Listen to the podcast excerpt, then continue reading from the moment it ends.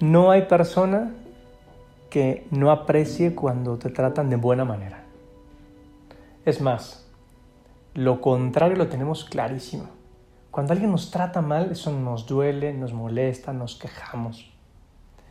Incluso nos podemos enfadar tan fuertemente que reclamemos. Pero si hablas con amabilidad, si eres una persona cordial, la cordialidad es tremenda actitud, ¿eh? o sea, es, viene de, de corde, de corazón. No existe mejor manera de, de, de el entablar el diálogo, de arreglar las cosas, que haciéndolo de manera amable. En algún momento ya hemos hablado del sarcasmo y de cómo no sirve para casi nada, porque quizá obligue a moverse a alguien, pero nadie lo recibe bien. En cambio, el hombre cordial es el único que lo consigue. Porque las palabras amables sí ejercen una influencia mayor aún que las acciones. Cuando te hablan bonito te animas a hacer las cosas. Vamos entablando una diferencia entre la cortesía y la amabilidad. Porque hay gente cortés, y eso está muy bien. Pero ¿qué relación tiene con la amabilidad? Una forma de explicarlo sería hablando de fondo y forma. La cortesía es la forma, la amabilidad es el fondo. Una persona amable, que viene de, de amar, o sea, digno de ser amado, esa es la persona amable, se merece que lo quieran, tiene unos gestos agradables para con los demás, porque él es así, porque él es amable, porque es un amor, así decimos de bonito, ¿no? En cambio, una persona cortés aparentemente hace lo mismo, pero es la forma, es la parte exterior. Porque si, si es inteligente sabe que se gana más a las personas por las buenas que por las malas. Por lo tanto, tiene tal vez un interés detrás de lo que hace, es más estrategia. Si el cortés es amable, mil veces mejor pero no siempre van juntas la cortesía y la amabilidad. Muchas veces el corazón te pide una cosa que no se puede expresar y optamos por expresar otra mucho más grata, pero cortés. Nos podemos quedar solamente en esas buenas maneras. Se me ocurre, por ejemplo, el tráfico. Cuando estás en el carro, igual y alguien notas que está deseoso de meterse en tu carril y ya lo dejas pasar. El cortés lo deja pasar y luego miente madres. Pues pura cortesía, no hay amabilidad en el fondo. Porque la amabilidad tiene algo que ver con la humildad. Cuando uno es amable al hablar, crece en humildad, porque uno se pone al nivel de los demás, porque uno entiende que los demás necesitan algo porque el aire de superioridad no es propio de la amabilidad, de ninguna manera. Y la amabilidad empieza por la escucha. Es hasta cierto punto un don. Hay un medio increíblemente eficaz de ayudar a los demás, de infundir aliento, pero exige la disposición, primero que todo, de guardar silencio, de escuchar de permitir que el otro cuente las cosas, teniendo paciencia para que te echen un rollo, si es el caso que te echen un rollo. Pero es que solo escuchando con atención puedes darte cuenta de que una persona tiene algo que le hace sufrir, o tiene un problema, o tiene una preocupación. Es más, muchas veces basta con escuchar en silencio a alguien con un poco de empatía y se alivian las cosas. A la gente a veces le basta con ser escuchada para sentirse querida. Porque prestar atención suele demostrar esa delicadeza del que renuncia a sí mismo por aceptar al otro. Y entonces luego se puede hablar con amabilidad. Pero primero hay que escuchar. Por eso hay que dominar el mal humor. A veces nos puede suceder que la gente llegue en el momento más inoportuno. Y dicen también lo menos oportuno. No sé, tal vez alguien llega contándote una pena, un dolor imaginaria y cuando tú estás sufriendo algo real. O sea, con ganas de decirle, lo tuyo es una estupidez, lo mío es verdaderamente importante. Pero el que sabe escuchar amablemente se queda callado y escucha, porque el otro lo necesita. Luego hay gente que grita cuando habla o que ríe ruidosamente, escandalosamente.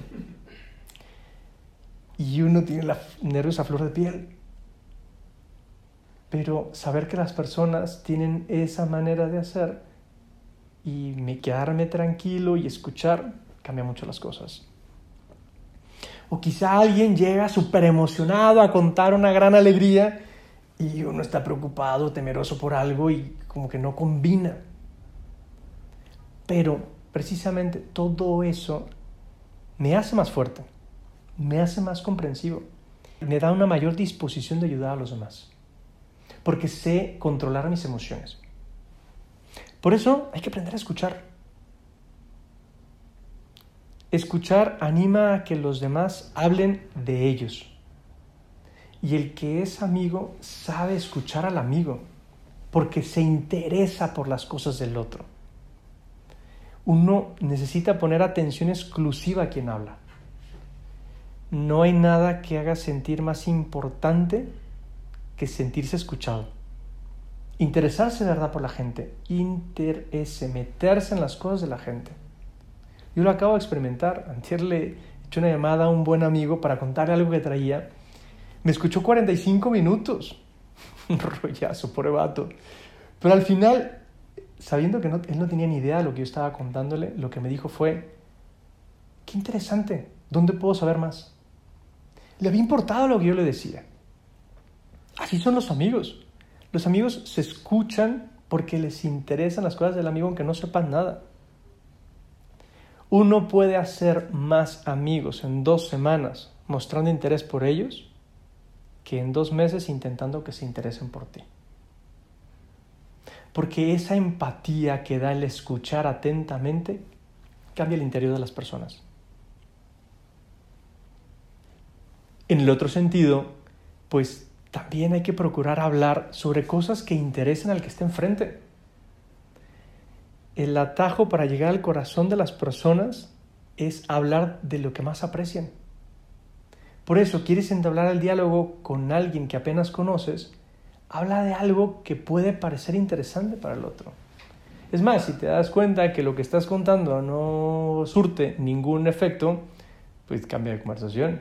Evidentemente eso a nadie le parece válido.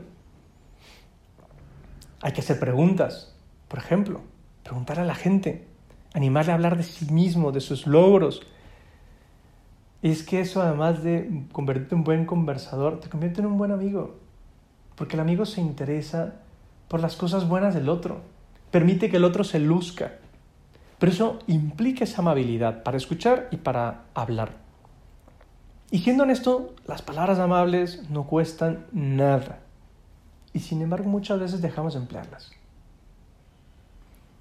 Tenemos muchas oportunidades de hablar bien a la gente.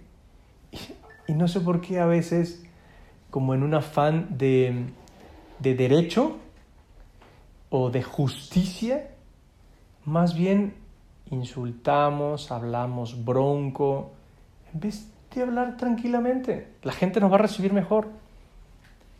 Sí cierto, exigen un cierto grado de sacrificio, pero la recompensa es inmediata.